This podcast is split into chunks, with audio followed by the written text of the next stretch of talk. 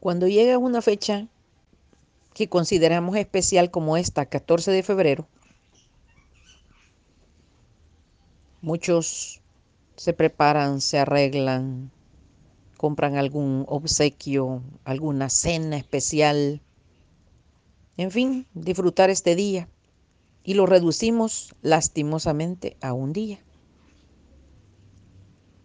Ese amor tan grande que no tiene tiempo ni espacio, no es de un día.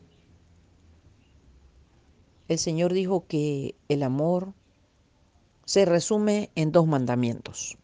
El amor hacia nuestro Padre como nuestro Creador, nuestro Formador, y el amor al prójimo.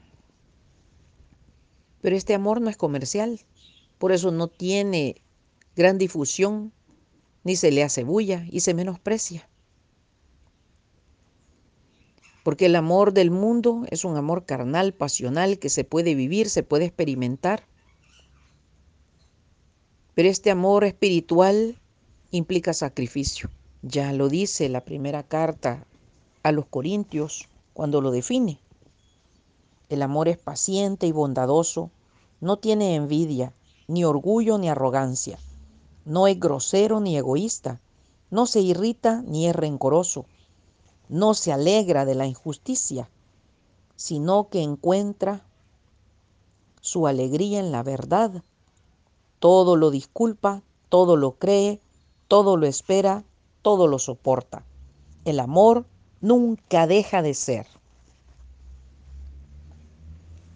Dios nos amó a pesar de nuestros pecados. Ya podía haber visto toda la cantidad de pecados que hemos cometido y vamos a cometer y aún así nos ama. Ese amor estamos llamados a ensayar, a cultivar a diario y no solo un día como una cosa más comercial. Ese amor de compañeros mientras transitamos por este mundo hacia la eternidad.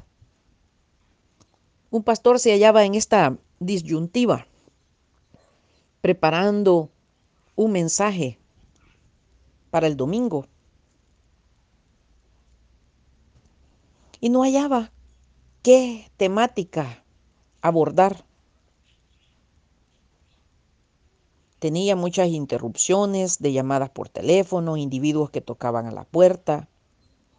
Entonces le dijo a su secretaria que no le pasara ninguna llamada por teléfono ni que permitiera que nadie entrara a su oficina hasta no haber terminado él de preparar su sermón.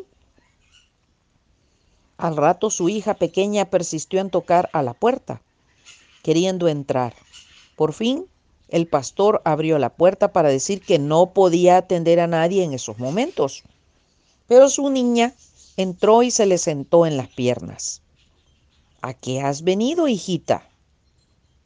¿No ves que estoy muy ocupado? Vine solo para decirte que te amo mucho, papá. Le dio un fuerte abrazo y un beso y se fue. Entonces el pastor pensó que el mejor sermón era pedirle a su congregación al siguiente domingo que todos le dijeran a Dios cuánto lo amaban ese amor tan grande que no cultivamos, que menospreciamos y que nos va a llevar a la eternidad. No podemos pretender amar a nuestros semejantes si no amamos a Dios. No podemos pretender amar